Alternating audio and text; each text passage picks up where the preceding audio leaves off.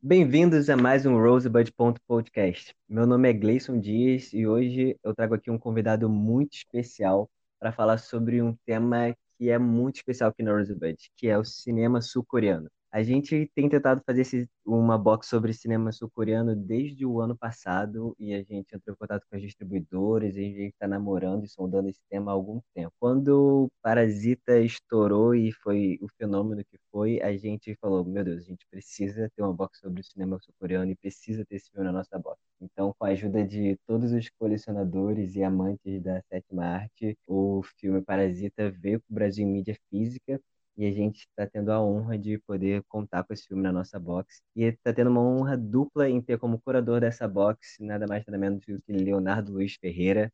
Tudo bem, Léo? Tudo bem? Prazer estar aqui com vocês. Opa, prazer é todo meu. E hoje a gente vai conversar um pouco sobre o cinema sul-coreano, sobre Bong Joon-ho, sobre Parasita e, e todas essas coisas. Léo, Primeiramente, muito obrigado por você ter aceitado o nosso convite para ser curador da nossa box e para poder participar desse podcast com a gente. É, uma, é um prazer imenso para Rosebud. E vamos falar sobre cinema sul-coreano. Quais são os fatores que fizeram com que o cinema sul-coreano chegasse ao ponto que é hoje, assim, de, de ter estourado até chegar num Parasita e ter zerado praticamente o, as categorias principais do Oscar e ter chamado a atenção do mundo inteiro merecidamente? Assim? Quais foram os fatores que contribuíram para isso, na sua opinião? Bom, primeiro, assim, prazer grande falar sobre o cinema sul-coreano. Eu acompanho, eu acompanho, pelo menos, o cinema sul-coreano desde os anos 90, então via esse, essa nova onda do cinema coreano, os novos diretores, acompanhando tanto no Festival do Rio quanto na Mostra de São Paulo, algo que se recrudesceu nos anos 2000, de uma, uma enxurrada de realizadores é, da Coreia do Sul que tomaram de assalto os festivais, o cinema e trouxeram novas propostas estéticas e que foram importantes para um desenvolvimento da indústria interna e de processo autoral de desenvolvimento deles como autores, é, porque eles tiveram a oportunidade de continuidade no trabalho. Então, assim, é, é, é claro que quando a gente tem uma, uma vitória tão, tão assim fantástica quanto o Parasita, que é algo completamente anormal. Foi a primeira vez na história, por exemplo, do Oscar, que um filme de, não, de língua não inglesa venceu o principal prêmio. Então você vê daí a dimensão desse feito histórico. Então os olhares eles se eles voltaram para esse cinema sul-coreano. Puxa, que cinema é esse que a gente a maioria dos espectadores não estavam percebendo e que agora tomou de assalto a academia, tomou de assalto o Oscar, o cinema americano, o cinema brasileiro. É, então, isso foi, foi, é muito interessante esse movimento. Que a gente sempre fala do Oscar como essa premiação, é uma premiação é, das mais antigas do cinema, tem a sua importância midiática, sem dúvida nenhuma. Então, por isso que é, a gente pensa sobre a indicação ao Oscar no sentido de dar visibilidade. Então, quando a gente fala de um filme brasileiro é, e torce para esse filme brasileiro chegar ao Oscar, é exatamente essa visibilidade que ganha é, a cinematografia a partir do momento que ela está dentro daquele universo do, do, Oscar. Então não foi diferente com o cinema sul-coreano. É, a partir dessa vitória acachapante no Oscar do Parasita, muitos olhares se voltam para o cinema sul-coreano e tentar entender que tipo de fenômeno aconteceu ali. Bom, para a gente começar a falar sobre o, o cinema sul-coreano e dar uma introdução a respeito da, da, da, da sétima arte, é falar que assim o cinema sul-coreano ele foi fortemente influenciado tanto pela produção quanto a temática pelos conflitos bélicos que marcaram a Coreia. Então, como no caso do Japão do pós-guerra, é, a Alemanha durante o período da Segunda Guerra Mundial, é, como diversos outros países que enfrentaram a, a, tanto a primeira quanto a segunda guerra ficaram destruídos, ficaram em ruínas ou foram casos vitoriosos, isso influencia é, inteiramente na sua arte, na produção cultural. Então, no caso do cinema sul-coreano, a gente tem a Guerra da Coreia, que é uma guerra de divisão entre a Coreia do Sul e a Coreia do Norte, e temos a, a ocupação japonesa, que é um período que acontece no país de 1910 a 1945. Portanto, a gente não pode, é, a gente pode afirmar aqui que essa identidade do cinema coreano, do cinema coreano mesmo, ela vai surgir depois do, do, do 45, depois, com o desfecho da Segunda Guerra Mundial. Então, é a partir desse momento que a gente vai começar a introduzir alguns elementos de, é, cinema coreano, de cultura coreana, de, de 1945 até os dias de hoje. Então, isso é um, é um importante dado é algo importante a gente colocar sempre nessa, nesse pensamento com relação a, a, ao cinema coreano. Pelas minhas pesquisas a respeito do, do, do, desse período, desse período inicial, muitos filmes foram destruídos. É, não se tem registro desses filmes, mesmo alguns que tiveram sucesso popular. A produção ela existia, é, mas é, era uma produção pequena, uma produção que atingia a população, mas que não saía dali. Era uma, é era uma produção regional. Então, é, a gente tem, nesse momento, uma obra que vai ser uma chamada obra fundadora da Era de Ouro é, do cinema coreano. Essa Era de Ouro dura de 1955 a 1972, que é um filme chamado Chunyang Jeon, do diretor Lee Kwai-hwan. Eu, particularmente, não assisti o filme. É, é uma obra que é dada hoje como perdida, como eu falei anteriormente, mas que naquela época, por exemplo, 10%, 10 da população inteira é, da Coreia do Sul assistiu ao filme. Então é uma, uma, uma bilheteria bastante expressiva, uma, uma, e isso torna esse, esse marco é, dessa retomada de uma identidade para o cinema coreano. E aí passamos para o segundo momento, o segundo marco, que é um filme dos mais importantes, é um filme que começa e que anos depois ele chega ao Ocidente, que é o Hanyu, a empregada do Kim Kyong. E é curioso que esse filme foi lançado em DVD no Brasil é, alguns anos atrás pela Lumifilmes. Então, quem se interessar pode pesquisar e, e vai encontrar esse filme Hanyu, a empregada. É um filme de 1960 e ele é um filme muito interessante. Ele aborda a questão de classes, ele aborda ele passa pelo cinema de gênero e pelo melodrama e tem a, é uma, a partir de uma relação entre um casal e uma empregada doméstica é, coloca muitos tópicos relevantes à cultura coreana e vai dialogando com o universal. Então, assim, é, esse filme depois ele foi refilmado pelo In Sang-soo, que é um dos novos realizadores da, da, da Coreia do Sul, ele, o Wing Sansou, ele, ele fez o mesmo título. Aqui passou no Festival do Rio o filme como o título de A Empregada. E é curioso que eu entrevistei o Wing Sansou nessa época, no, no Festival do Rio. E é um material aí que eu vou é dar uma pesquisada para passar aqui para os ouvintes e leitores da Rosebud. Eu vou, eu vou resgatar essa entrevista com o In Sang-soo. É, e a gente falava sobre cinema, falava sobre cinema coreano, e é, uma, é um material interessante. E o Bom João, o Bom João Ho, o diretor do Parasita, ele declarou por várias vezes que o Rânio, a empregada, foi uma das principais influências para o Parasita. Então, muita coisa do que você vê no roteiro do Parasita já estava no Rânio, a empregada. Então, é muito interessante. Se é, é de fato um dos marcos autorais. A gente tem um marco comercial, que foi o filme do Chunyang Jeon, e temos esse marco autoral é, de proposição autoral do, do Kim Ki-young, que é o Hanyo a Empregada. Então temos esses dois polos ali no período de 55 a 1960. São os dois filmes é, que atraem a atenção de cara para entrar numa, numa espécie de introdução ao cinema sul-coreano e que, que muitos dos cineastas de hoje devem a essa produção, a esses filmes desse, desse início de abertura do cinema coreano em busca de uma identidade. E um segundo filme é um filme de 1961 chamado Mabu, que foi o primeiro longa da Coreia do Sul que foi premiado em um festival internacional. Então, como eu falei no, no anteriormente, é, a gente tem um período de 1910 a 1945 que eles estão sob o julgo e ocupação do Japão. É, e com isso uma produção escassa ou produção japonesa que veiculava é, dentro do, do cinema coreano. Então, assim, é, não, não existia uma produção coreana que chegasse a saísse da Coreia do Sul. É, então, o Mabu é um filme muito representativo nesse sentido. É um filme que é selecionado no Festival de Berlim e não só é selecionado, como recebe o Urso de Prata. Então, é a primeira é, premiação internacional de um longa da Coreia do Sul.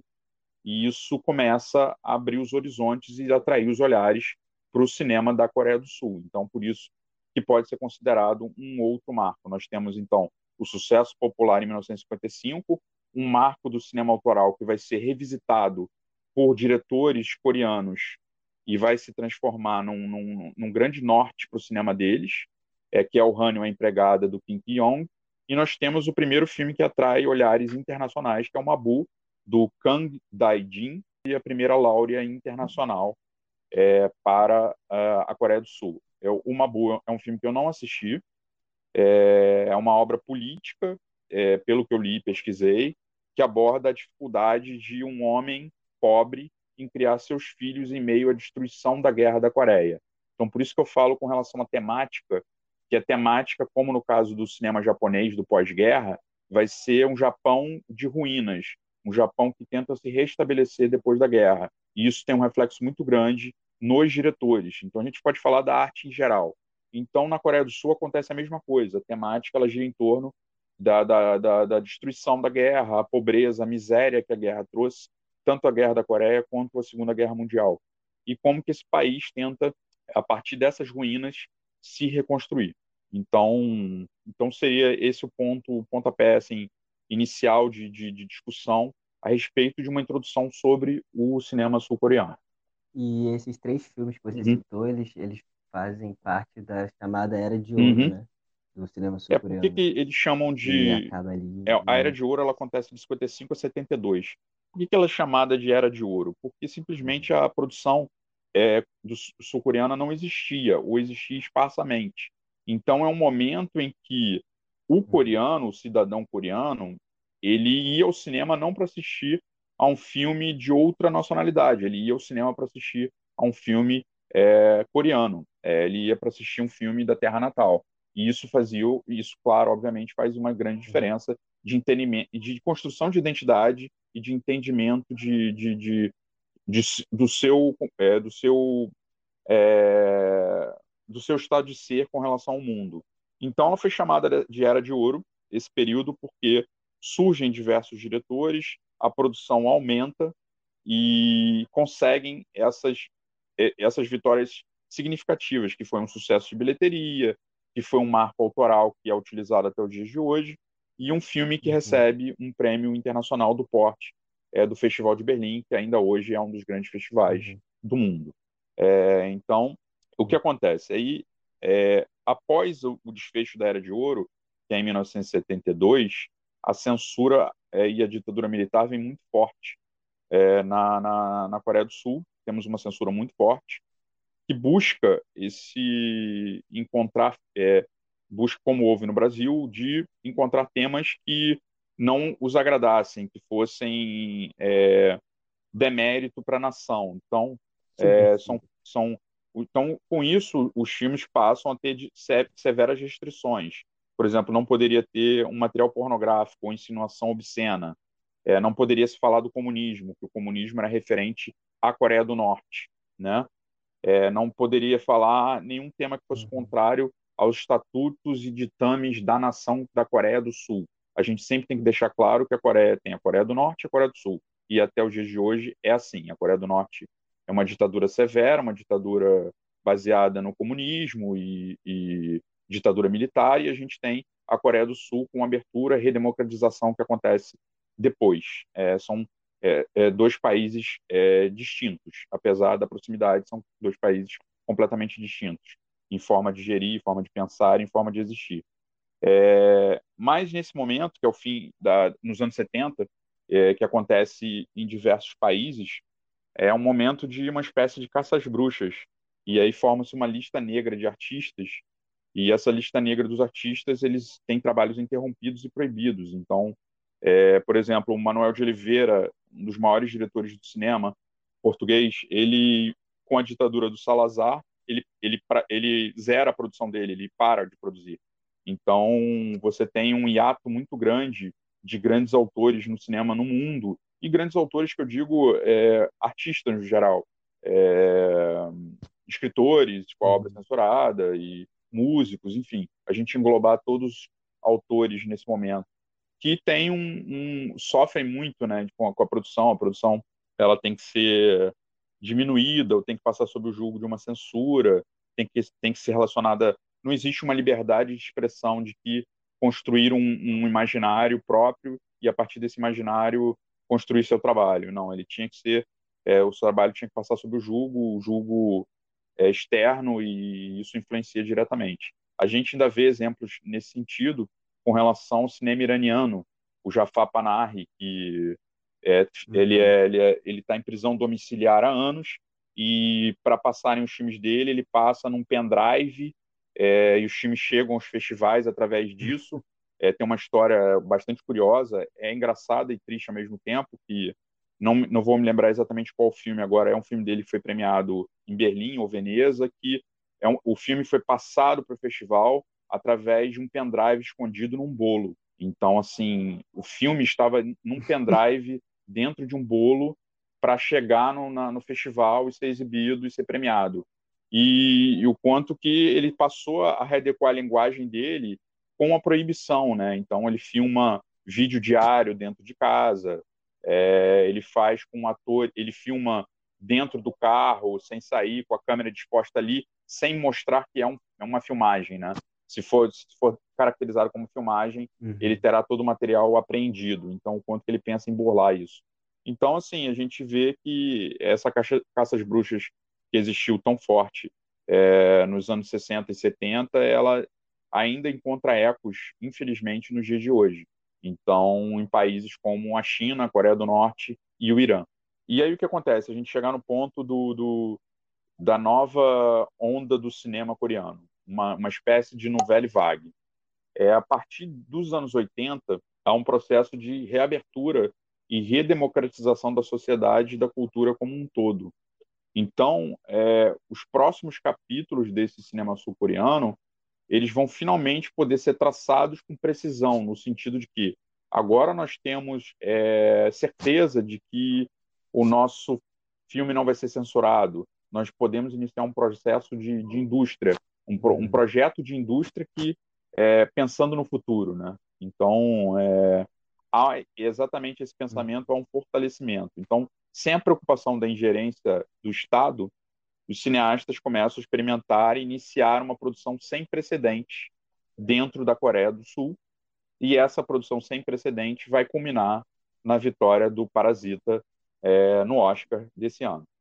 É, um dado muito interessante que a gente pode colocar aqui é de mudança na mentalidade do, do, do governo e, do, e que beneficiou bastante o cinema coreano foi a lei de proteção de tela, que ela fez com que, obrigatoriamente, os cinemas tivessem que passar filmes coreanos. E com isso, a gente, é, dentro, internamente, é, no fim do, do, dos anos 80, faz com que as produções coreanas atinjam um público jamais visto. É, o, os cidadãos da Coreia passam a se identificar com aqueles atores, se identificar com aqueles temas e passam a esperar por filmes coreanos é, tanto quanto blockbusters e produções americanas, é, como é o caso da Índia, Bollywood. É, a gente uhum. tem a, a, Bollywood, ela consegue, uhum. os filmes de, de, de, Bollywood conseguem ter bilheteria superior a um blockbuster é, americano internamente na Índia, né? É, então, no caso da Coreia, isso é muito positivo, esse elemento da lei de proteção de tela, é, com a obrigatoriedade de exibir produções coreanas nos cinemas. Então, com isso, se é, possibilita com que novos estúdios e produtoras surjam dentro da Coreia, é, porque há um investimento tanto governamental quanto um apoio muito forte de patrocinadores, porque obviamente o filme passa no cinema, ele vai ter patrocínio e toda essa cadeia ela surge uhum. a partir da proteção de tela. Então você tem uma certeza de que aquele filme coreano vai atingir é, é um, um número significativo de cinemas dentro da Coreia.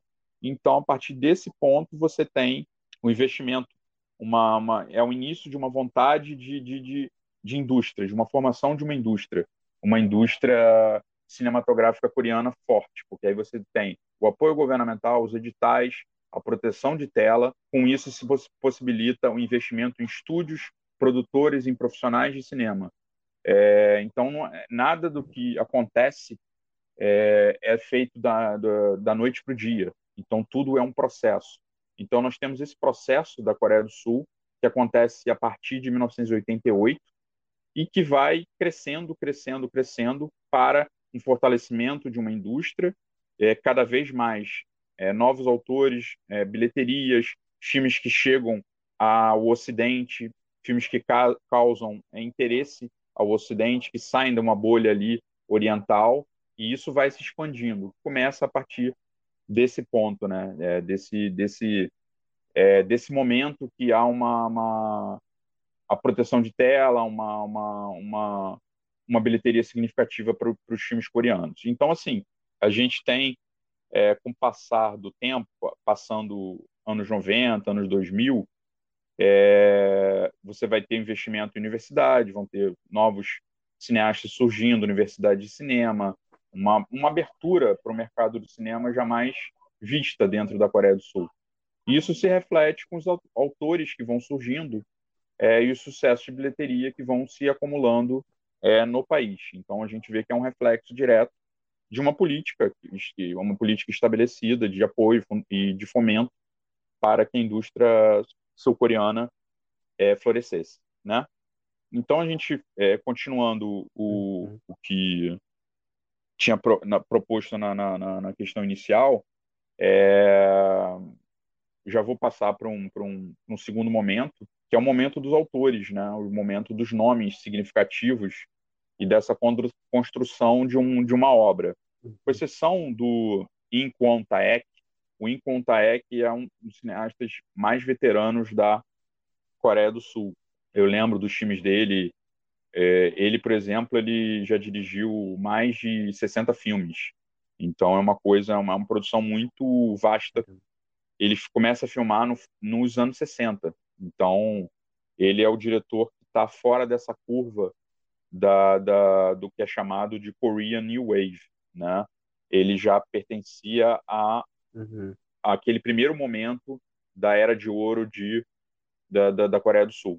É, então, assim, os outros todos são é, frutos desse processo de abertura do cinema, de redemocratização do país, de, de um processo de da, lei de proteção de tela, das universidades, do contato com os cinemas do Ocidente, de uma discussão, de todo um trabalho é, a partir dessa união de pensamento. Então, assim, obviamente que a gente tem o Bong Joon-ho como principal nome hoje dentro do cinema sul-coreano, mas quem atraiu atenção no momento inicial para essa para esse levante dos autores é o Park Chan-wook, do Old Boy. O Old Boy ele é um filme de 2003 e ele causou um, uma comoção muito grande, foi um choque muito grande quando ele foi exibido a primeira vez no Festival de Cannes, pela questão da, da violência gráfica muito forte, né, muito explícita, e da trama, que era uma trama engenhosa, e o filme atraiu os olhares internacionais e depois se estabeleceu também como um grande sucesso comercial. E aí, se quando você tem carros-chefes de frente nos festivais internacionais de, do cinema sul-coreano, ele passa a atrair uma, uma atenção para outros autores. Então, isso que é benéfico é, dentro do, do mercado. Então, a partir do momento do estouro do Park Chan-wook com o Old Boy, é, se atraiu uma atenção para a produção sul-coreana. Olha, temos autores aqui na Coreia do Sul e podemos fazer parcerias e buscar levar esses filmes para o Ocidente, levar para festivais e, e, e exibição é, nos cinemas do mundo todo. E o, foi o que aconteceu exatamente com, com Old Boy, né? Foi exibido no, no mundo todo, grande sucesso, recebeu vários prêmios. E a partir disso se cria um interesse por novos autores, autores, é, novos diretores que possam repetir esse sucesso do Old Boy ou que atraiam um interesse. E aí a gente tem um, um diretor que hoje ele está é, um pouco esquecido. É, os filmes dele não têm chegado mais aqui no Brasil e eles chegavam todos, todos eram lançados aqui no Brasil, que é o Kink Duke. Então, nessa leva inicial, eu marcaria o Park Chan-wook e o uhum. Kink Duke como responsáveis por atrair um interesse muito grande para o cinema sul-coreano, um interesse, sobretudo, do Ocidente. E aqui no Brasil, é, a maioria dos cinéfilos e é, amantes de cinema, professores, críticos, é, traçaram é, um interesse muito forte sobre o cinema sul-coreano, também a partir desses dois diretores e, e por mais diferenças estéticas que os dois apresentem. O Primavera, Verão, Outono e Inverno do King Duke foi um grande sucesso comercial no Brasil, ficou diversas semanas em cartaz. O Casa Vazia também, são filmes que marcaram muito essa geração dos anos 2000 cinéfila no Brasil.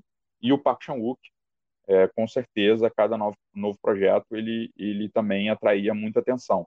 Então você tinha esses dois faróis ali é, que chegavam tanto ao festival quanto ao cinema, é, quanto aos cinemas de circuito, e com isso se aumentava o interesse por um cinema da Coreia do Sul. E vimos também uma, uma, uma característica que é mantida com o cinema japonês, é, é um, uma vertente muito forte para o cinema de gênero, sobretudo o cinema de gênero terror.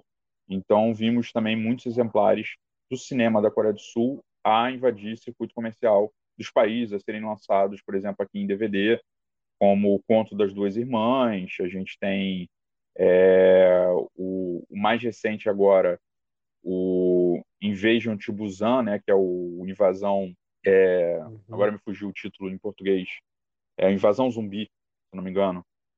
Invasão, Invasão Zumbi está é, disponível, inclusive, uhum. no Netflix, ele foi lançado em DVD aqui, é um filme sul-coreano também de grande.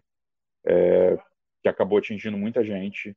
É, um, cinema, um cinema comercial, mas é um cinema comercial com, é, com qualidade, com autoria, com, com elementos interessantes. Cinema de gênero. O próprio, o próprio Bong Joon-ho, ele trabalha muito com o cinema de gênero é, dentro do, do universo dele. É, temos o exemplar máximo aí, que é O Hospedeiro, que é o, o filme de monstro do Bong Joon-ho, né? E a mesma coisa com que a gente forma a filosofia do Parasita. Quem é o monstro, né? No caso do, do Hospedeiro, o Hospedeiro também é um filme muito interessante. E quem tinha visto o Hospedeiro em meados dos anos 2000 sabia que o Bong Joon-ho é, se transformaria num grande cineasta, já era um grande cineasta naquele momento, e que ele em pouco tempo iria atrair a atenção, como houve com o Guilherme Del Toro, mexicano, dentro de Hollywood.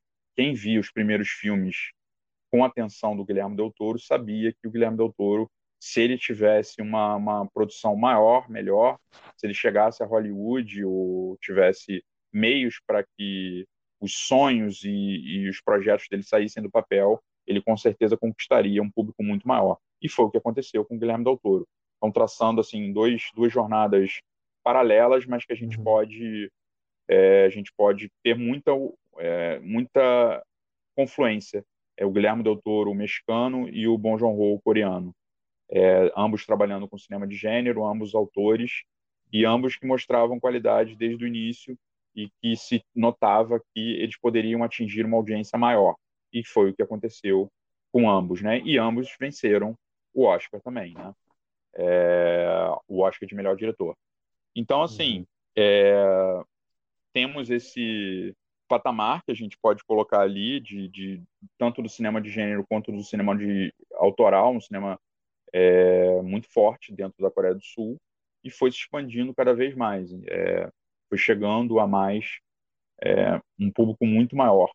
E aí temos assim um, um cineasta como Hong uhum. Sang-soo, que é um cineasta íntimo, é um cineasta do relacionamento humano, do relacionamento amoroso, que produz de maneira incessante.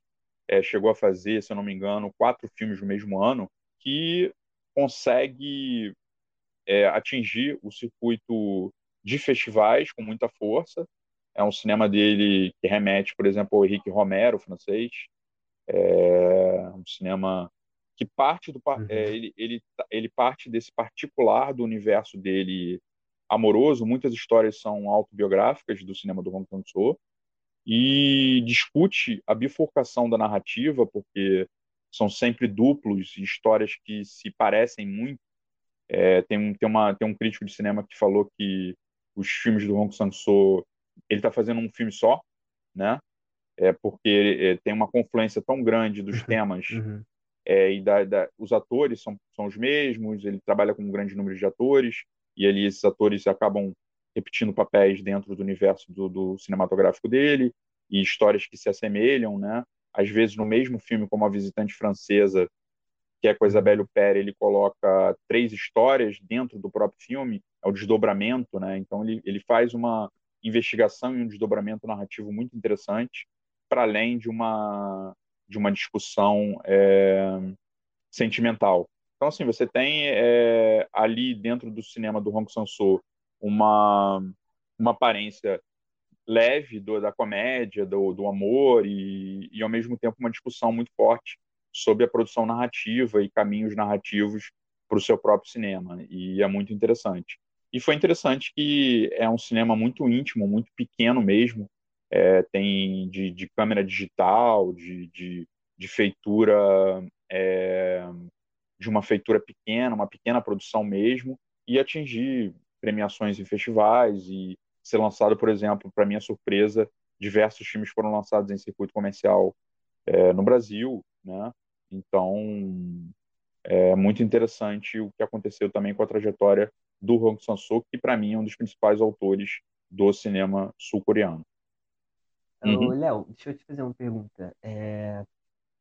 Assim como no, na Era de Ouro você disse que a gente conseguiu identificar o tema, um dos uhum. principais uhum. temas, o pós-guerra, no cinema do, dessa nova onda coreana, a gente consegue identificar alguns uhum. temas comuns também, né? Que seriam a luta de classes, uhum. a vingança.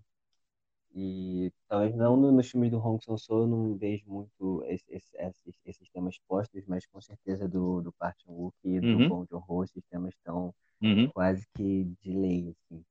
E, e, você também consegue analisar o motivo pelo qual eles gostarem de abordar esses é, temas? Existe uma, uma, uma questão ali de que a gente imaginar que muita coisa ficou represada no próprio país e no, no sentimento é, do, do artista. Então ele quis expor de alguma forma um, um olhar a respeito da cultura coreana que é, era velado até então. É, então, assim, eu acredito que essa questão da, como eu falei aqui antes, da questão de classes, ela está enraizada na identidade do cinema coreano desde o início é como se, como eles foram um, é, um país ocupado, ocupado por outro país, sob o jugo do Japão, e teve uma, uma fissura muito grande é, entre com a guerra da Coreia entre Coreia do Sul e Coreia do Norte, esses sentimentos vão estar enraizados na identidade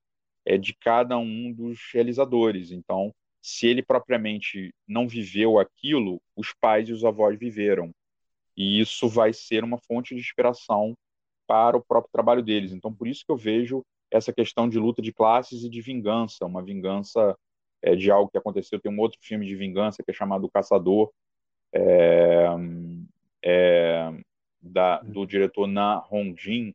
É, então a gente vê uma, sim, uma série de, de, de, de, realizadores ali lidando com esse tema. É uma violência que, que, que, que eclode, que explode, que estava represada e que passa a ser é, um material, uma forma de, de, de um processo de, de, luto do que se passou e de uma exposição de uma é, de um momento que marcou a Coreia e, e, isso também se reflete dentro das obras. Então, eu acho que se relaciona nesse princípio, nesse ponto é, da identidade coreana mesmo, com relação a, a, ao que aconteceu no processo de construção do país. Então, é, imagino que a percepção de um jovem coreano nos anos 60 era uma, e de um jovem coreano a partir dos anos 90, num país muito mais livre, é outra completamente diferente. Né? Então, isso influencia diretamente na produção artística. E eu acho que uhum. a, a identidade do, do, do, do, do artista, a identidade da cultura coreana vai passar por isso e por isso que a gente vê tantos diretores ali do cinema sul-coreano refletindo sobre esses temas. Então é muito curioso que a gente pega um filme como o, o Parasita, que vai se relacionar com. É, de alguma forma, ele se relaciona com é, o, o filme do, de, de classes, é, de alguma forma, com o Insansô, só que o Insansô faz humor negro, ele faz um humor negro muito mais forte, o Monego está presente no Parasita, mas é, existem outros retratos ali dentro da, da sociedade coreana com um humor muito mais cáustico, que é o caso do Incenso no President's Last Bang, que é um filme completamente estereotipado, até chega a ser uma caricatura do, do, da sociedade ali coreana, e ele traduz esse retrato também através desse, dessa caricatura.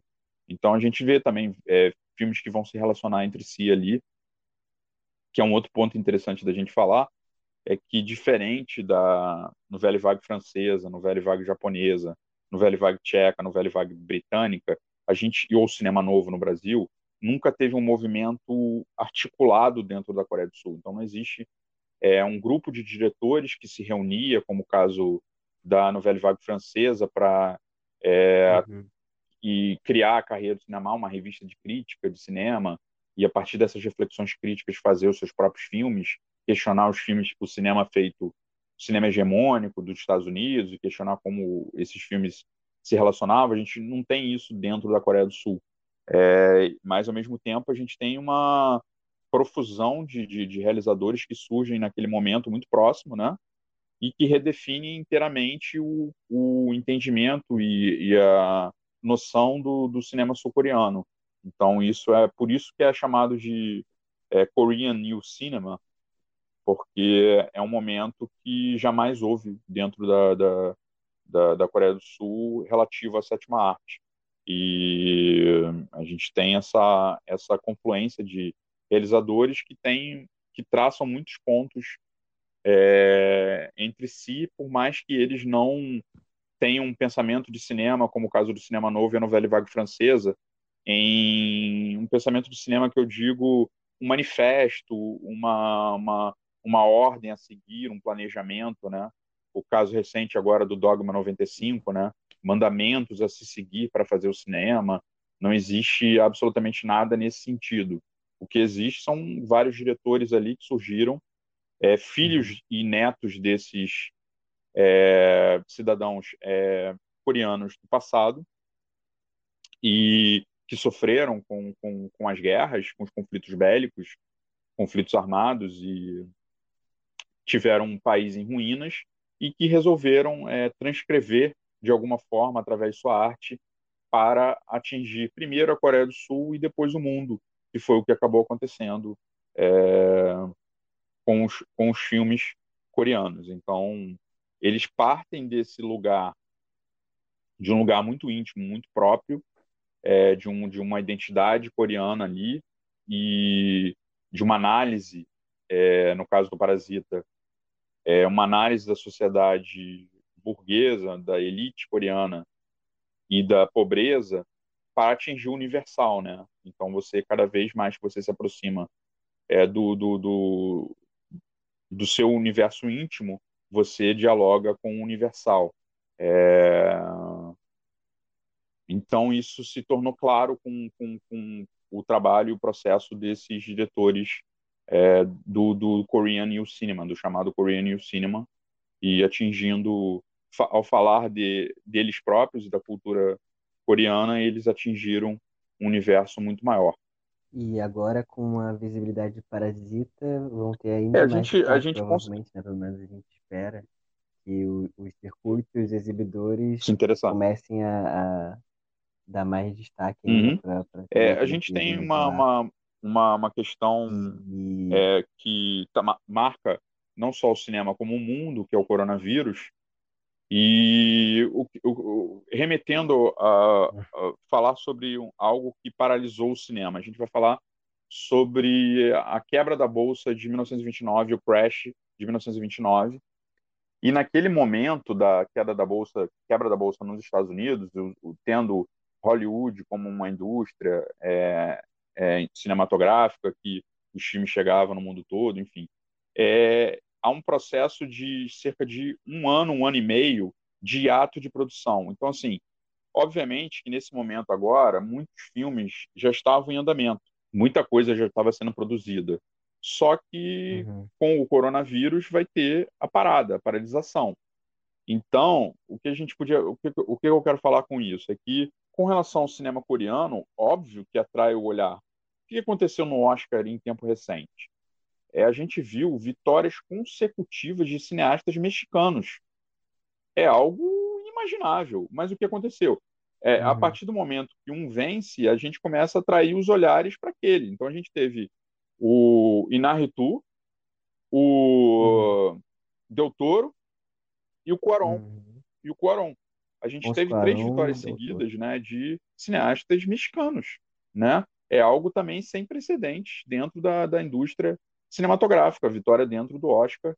E aí, obviamente, que o cinema mexicano é, atrai olhares. A gente não viu mas ao mesmo tempo é, a gente não vê, a gente não viu uma explosão de filmes, amer... filmes mexicanos. Por quê? Porque os filmes desses diretores mexicanos Uhum.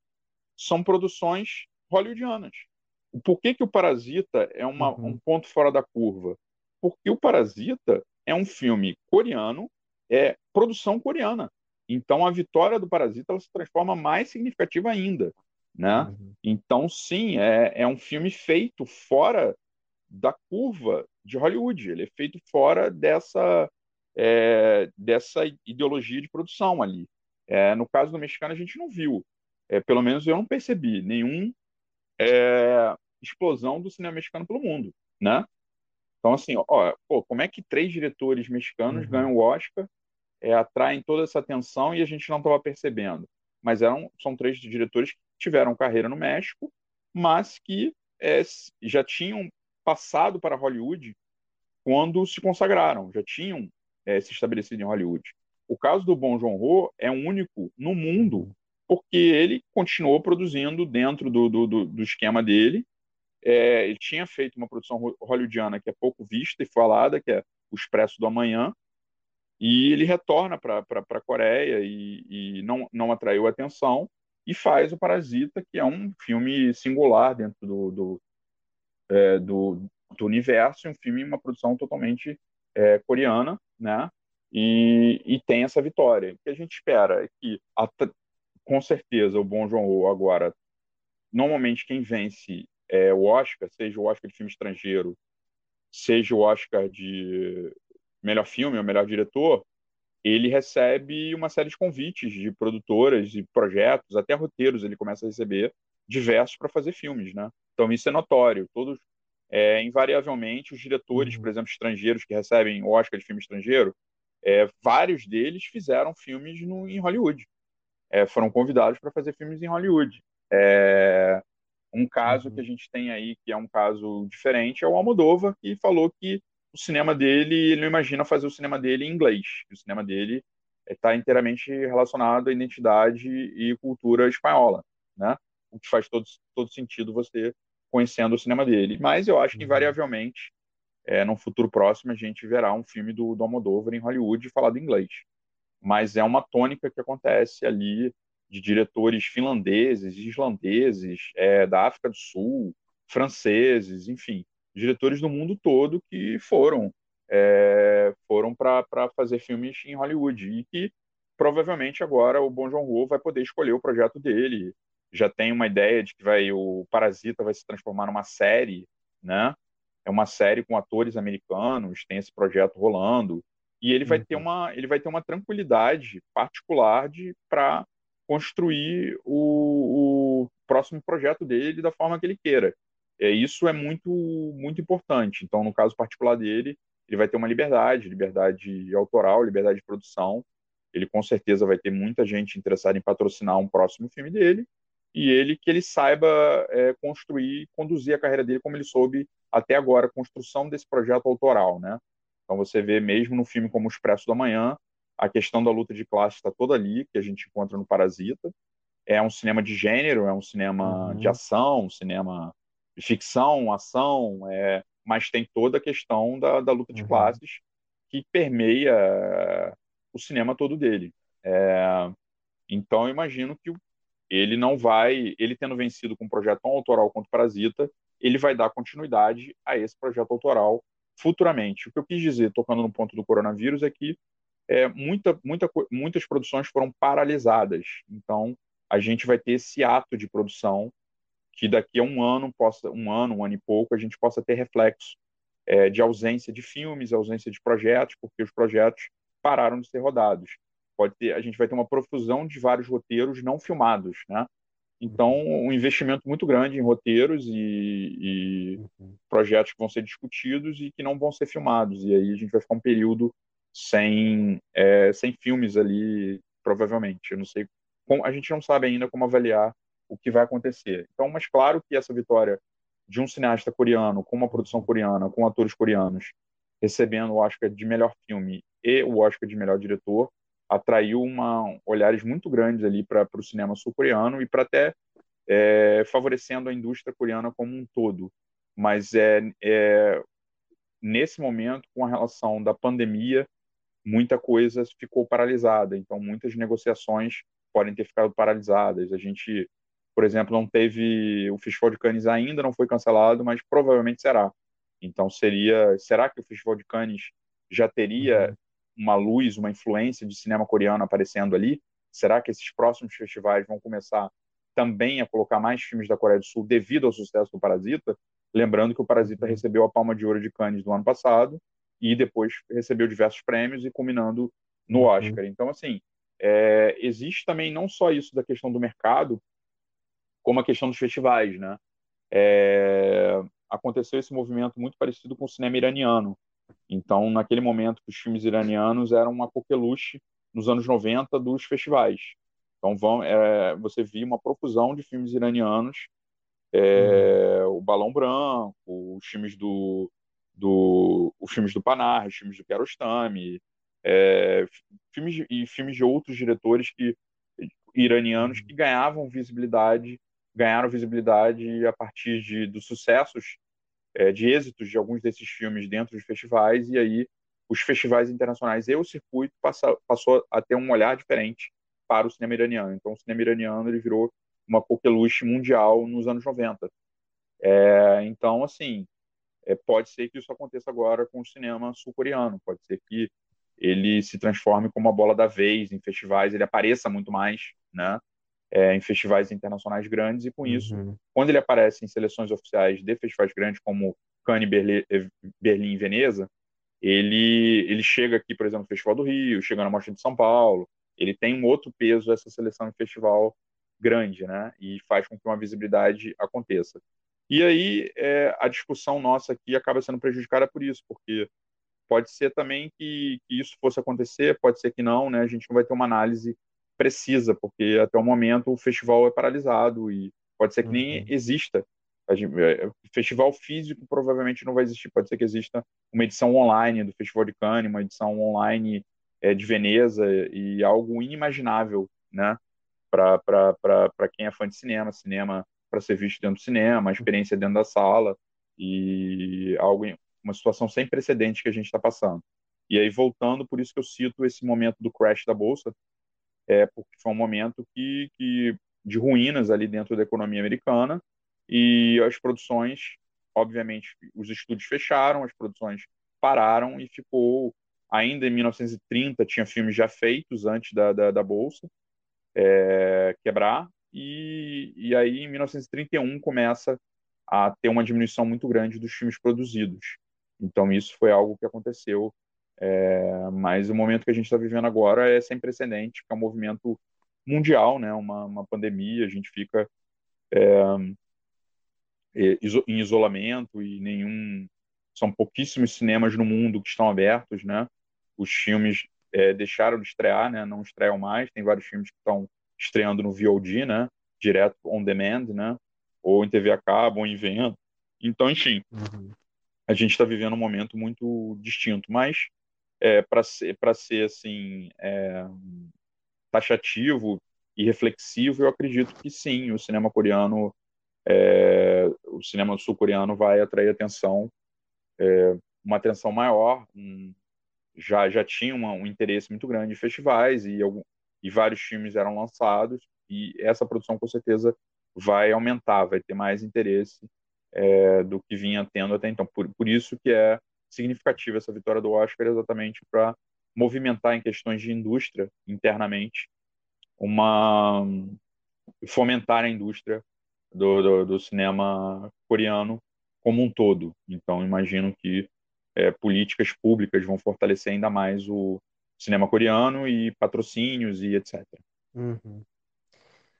Léo, Maravilha, para a gente fechar Uhum. aqui nossa conversa, já que a gente está nesse nessa perspectiva de cenário para o futuro, assim, a gente conversou e, fala, e citou vários diretores importantes da Coreia do Sul e só para que as pessoas que estejam nos ouvindo se interessem em conhecer mais, assim, quais diretores você recomenda ou quais filmes você recomenda que que os nossos ouvintes fiquem de olho daqui para frente, É, gi- passado esse momento de pandemia é, eu acho que assim, a gente já discutiu assim bastante bem aqui de, de alguns nomes, diretores, assim, sem dúvida nenhuma.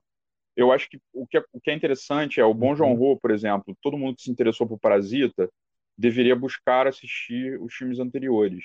Então, é um grande exercício para você compreender uhum, esse o dire... a que ponto que ele chegou no Parasita e os filmes anteriores reforçam essa ideia, essa construção autoral do Bong Joon-ho. Então, acho que é uma recomendação é muito grande você assistir. Tem o, o uhum, Expresso, o Expresso do Amanhã, ele está na Amazon Prime, para quem é assinante da Amazon Prime, por exemplo, e ele foi lançado em DVD e Blu-ray no Brasil. É, o Okja é, é uma produção original da Netflix. uhum. Ele foi, ele, ele passou no É Festival da de Cannes Netflix. E ele está no Netflix com acesso para todo mundo. O Hospedeiro encontra-se atualmente no Netflix. Ele está lá, a versão dele em HD. Eu recomendo muito que assistam o Hospedeiro, para quem gostou do Parasita, vai, com certeza, deveria assistir o Hospedeiro. É, grande parte do cinema dele está ali também no Hospedeiro. Então, assim, são dicas diretas para você é, se conectar com o cinema do Bong Joon-ho e entender o caminho que chegou até o Parasita. É, a gente tem um cineasta que passou aqui que eu não, acabei não falando, que é o Lee Shandong. É, o Lee Shandong é um cineasta mais poético, um cineasta autoral. É, o filme dele fez sucesso no circuitinho comercial aqui no Brasil, chama Em Chamas, né? É, é um filme muito interessante, muito, é muito Uhum, inteligente. É um outro filme dele fez grande sucesso aqui, é o Poesia. É, também vale muito a pena conhecer o cinema do Lee Shandong. É, ele uhum, tem, é, eu acredito que o Em Chamas ele está no VOD, disponível em vários canais é, de on demand aqui espalhados e vale conhecer também.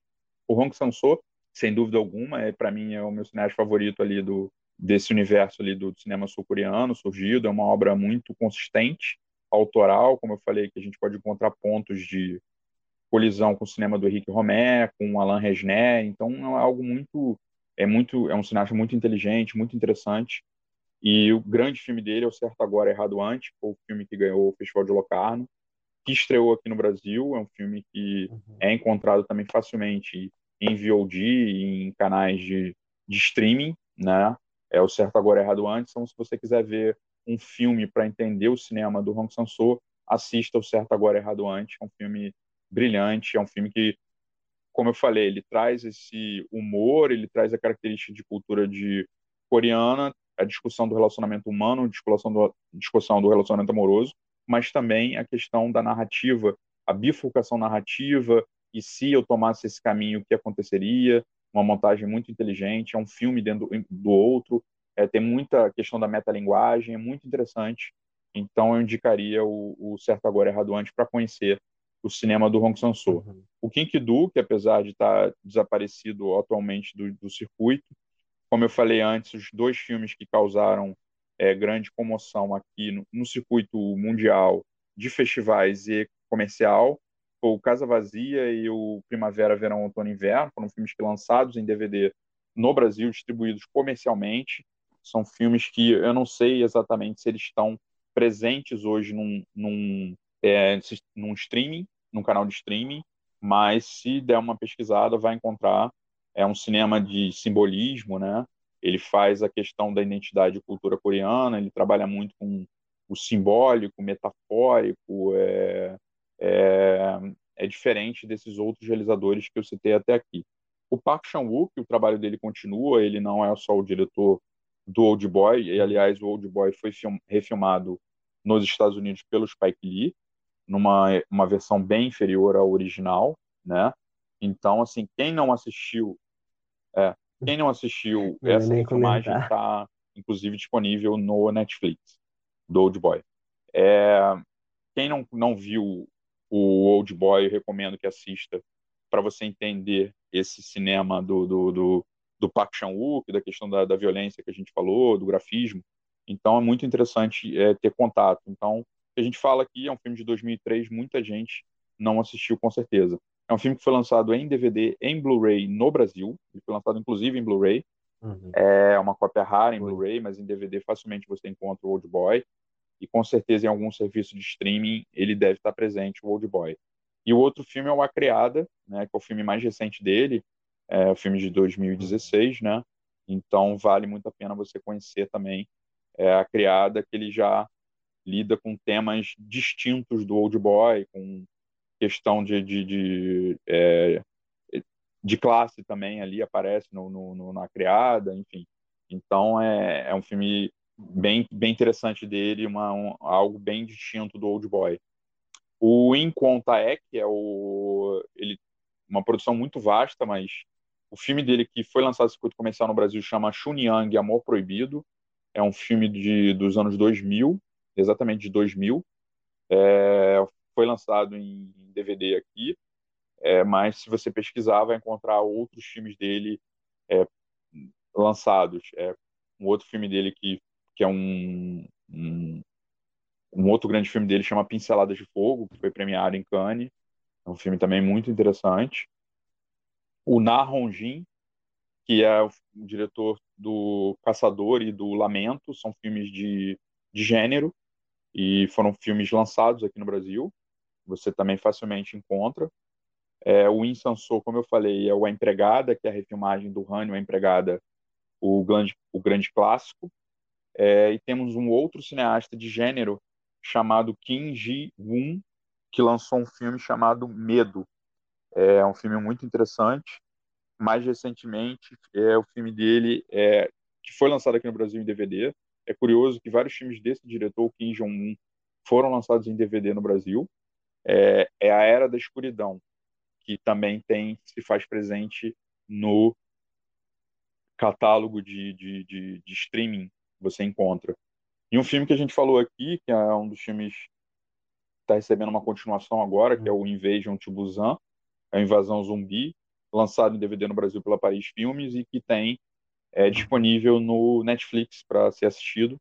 Um filme de gênero, um filme de, de, de zumbi, é, mas também que tem uma, uma é um, não é só, é, não é não é simplesmente um, um entretenimento, ele tem tem, tem coisas interessantes por trás da, da, da mise-en-scène do filme, da, da, do desenvolvimento do filme.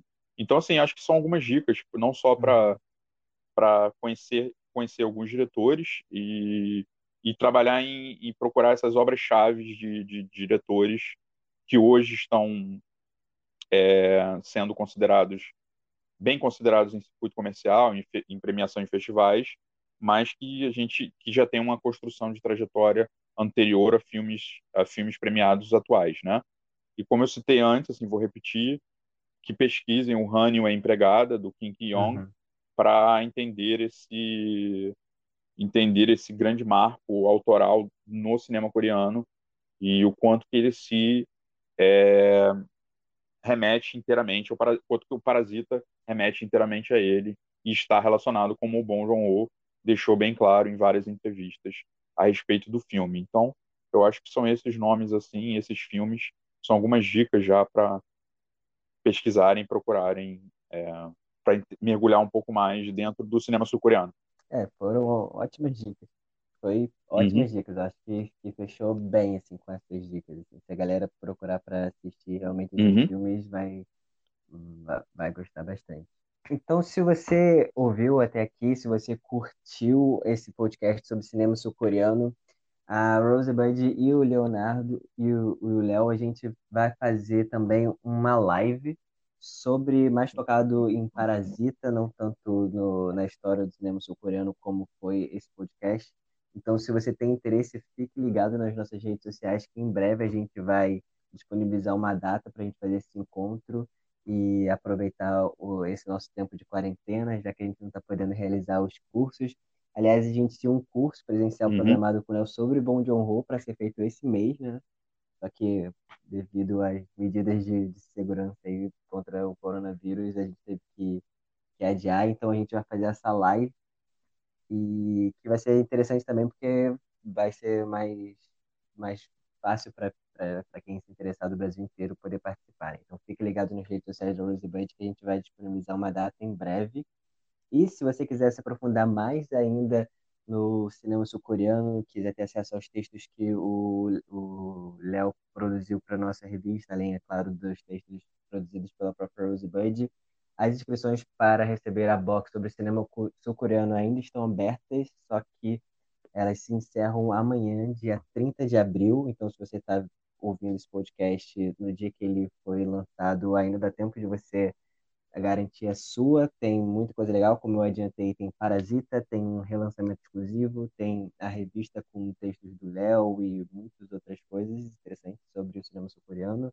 Também tem pôster, tem snack, tem mimo coreano. Então, é um prato cheio para quem quiser se aprofundar nesse tema. Então, Léo, queria agradecer mais uma vez a sua participação. Foi fenomenal ouvir você falar. Você sabe demais.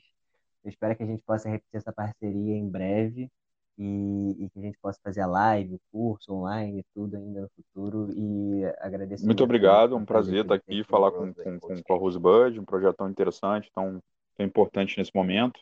E ressaltando sobre, sobre a live, a live é, como tema Dissecando Parasita, a gente é uma discussão a, a partir de Parasita para é, refletir o cinema do Bong Joon-ho e refletir o cinema sul-coreano e com exibição de cenas, discussão de sequência, discussão de, de encenação, mise-en-scène, personagens, então totalmente focado no Parasita e no cinema do Bong Joon-ho. Então será um prazer contar com, com é, os assinantes da Rosebud para essa live que em breve a gente faz. E é, ressaltando também essa box, uma box especial, uma primeira vez que a gente tem uma, uma box dedicada ao cinema sul-coreano e que, que, o, que, os assinantes tenham esse, esse contato é, com, com o cinema sul-coreano e se aprofundem cada vez mais, com certeza, de, de interesse muito grande. É isso, muito obrigado.